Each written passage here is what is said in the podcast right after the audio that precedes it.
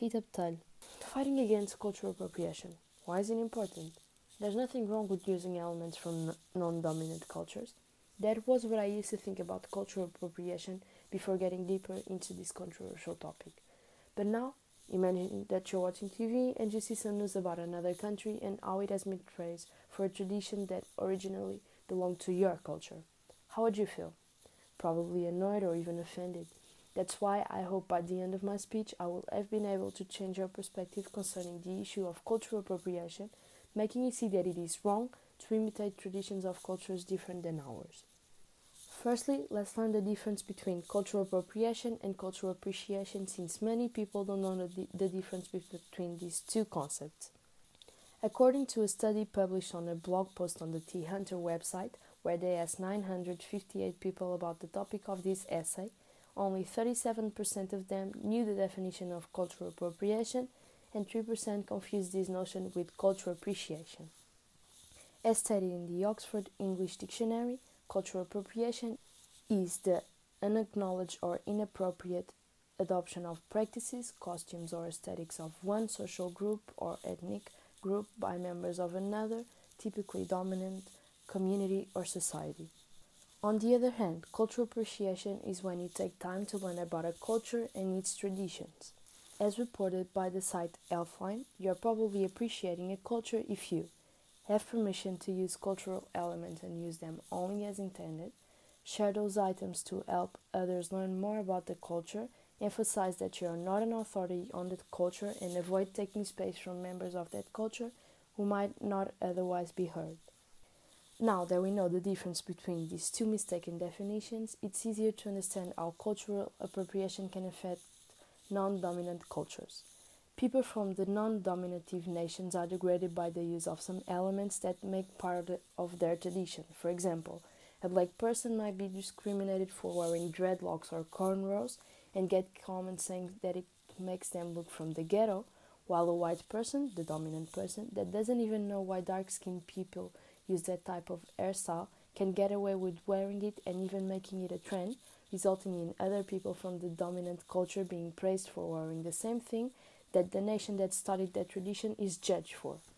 Corroborating with the point made before, there's the story of Khalil Mitchell, that according to the WRCBTV, had just got an interview as a management trainee at Enterprise Car Rental in Ixon, but when he got the job, they said that he needed to cut his dreadlocks. Furthermore, the topic of this text is also problematic since many brands use these elements of the traditions from others, taking their designs to make profitable products without even considering giving credit to the native cultures. That's the case of Halloween costumes that represent the clothes that other communities wear, just like the indigenous disguises. These costumes, worn by numerous people on Halloween, represent the outfits used by the natives during a violent time in the 19th century when their land was being invaded by more powerful countries such as the USA, the country that fought against Dakota, a Native American tribe. The conflict mentioned previously brought a lot of consequences for the Dakota tribe, such as the loss of their homeland, starvation, and the spread of a lot of diseases among the population. Thereby, the natives started to wear the ghost shirt since it was seen as a spiritual protection from violence. As for today, these shirts are a very common piece worn in Halloween costumes. Brands all over the world are selling clothes that were worn by indigenous community in a very difficult time to them without knowing the violent past attached to these tunics, which is utterly disrespectful. Now, looking from the point of view of those who think there's, there's nothing wrong with cultural appropriation, some might say that cultural appropriation is a way to integrate a culture into the mainstream, just like someone said in a Kialo debate about this theme but that's why I differentiated cultural appropriation from cultural appreciation in the beginning of this text. When someone practices cultural appropriation, they're not giving the credits to the culture that created the concept that you are using, just like plagiarism. They're taking something that has belonged to others for ages and that most likely the authors that haven't been distinguished for what they have created and the other person steals it without the community consent, making the, the person get the credits for something that didn't even give them work to create. So, if plagiarism is a crime, why isn't cultural appropriation a crime too?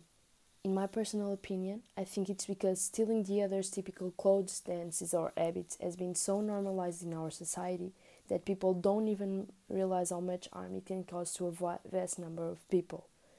But concerning the argument again, if we practice cultural appreciation, then the non dominant cultures could come to the mainstream and receive the credits that they deserve. To conclude, there's a quote from Amanda Stenberg, an actress who is also known for the awareness that she brings to the problems concerning the black community that I think could be related to this theme. What would America be like if we love black people as much as we love black culture? This quote could be used in a more enlarged way. What would the world be like if we loved other communities as we love their culture? The planet would be such a better place if we appreciated other traditions instead of just stealing them. So let's start valuing the others for their unique culture instead of just wanting to remove it from them without their consent. Thank you.